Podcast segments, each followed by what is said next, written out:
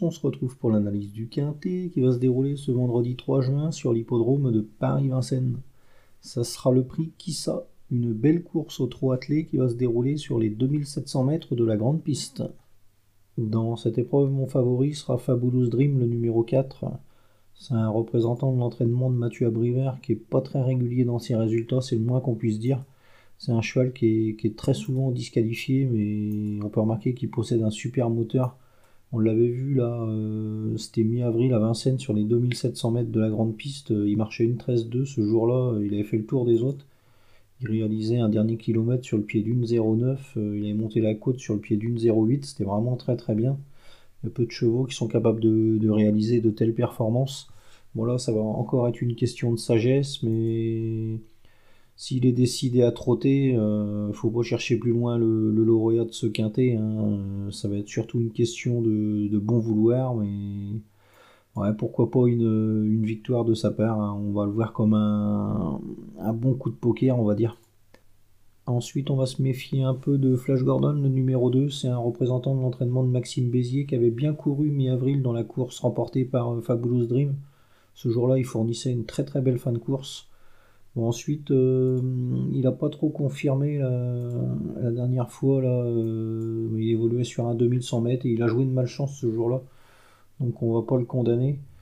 On va plutôt le, juger donc sur sa performance du, 15 avril et sa bonne deuxième place à, Laval du, 28 avril. Ce jour-là, il était battu par euh, Fiesta du Belver, une jument qui vient de confirmer dans un quintet sur, sur l'hippodrome d'Anguin. Donc Ouais, normalement, c'est vraiment une bonne base. Hein. C'est un cheval qui est très régulier, ce Flash Gordon. Il y aura David Thomas dans le sulky, ça apporte euh, pas mal de garanties.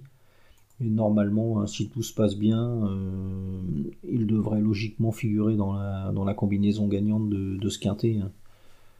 Ensuite, on va s'intéresser à la candidature de Erasme Williams, le numéro 12. C'est un cheval bien né, ce Erasme Williams. Euh, c'est le frère du bon Cara Williams, un top cheval de, de l'entraînement de Sébastien Garato. Bon là, euh, il va se présenter déféré des postérieurs ce, vendredi. Ça lui est pas arrivé depuis pas mal de temps.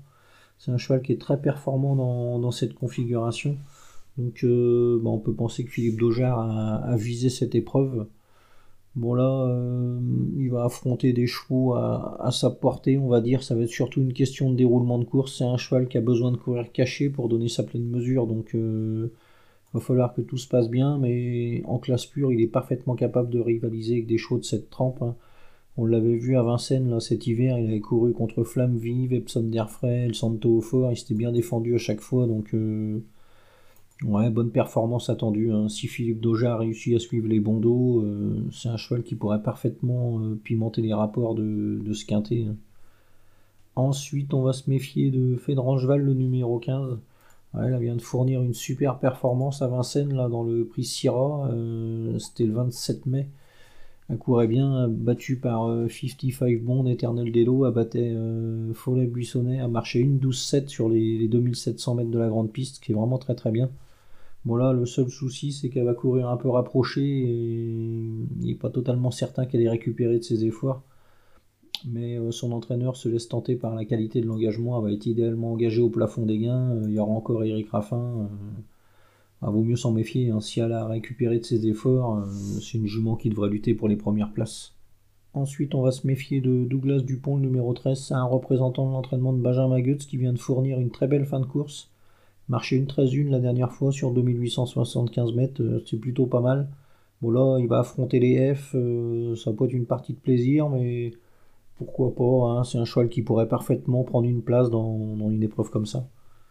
Ensuite, on va se méfier de DiMaggio, le numéro 10. C'est un cheval qui est plus spécialisé sur les parcours de vitesse, mais il a quelques titres à faire valoir sur les, parcours de, tenue. Donc, euh, bah, pourquoi pas une quatrième, cinquième place. Hein. Faudra qu'il rase les murs, il peut pas faire le tour des autres, mais ouais, euh, quatrième, cinquième, ça peut passer, on va dire. Et enfin, on va se méfier de Foxtrot Noblesse et Fleuron d'Acadie, deux chevaux qui ont quelques titres intéressants à faire valoir. Bon, la dernière fois, ils n'ont pas fourni leur valeur, mais faut pas les condamner là-dessus. C'est des chevaux qui pourraient parfaitement euh, s'immiscer dans la combinaison gagnante. Gagner, ça sera difficile, mais avant le coup, une place, euh, ça, semble, ça semble possible. Hein, euh. Faudra que ça se passe bien quand même, mais ouais, pourquoi pas.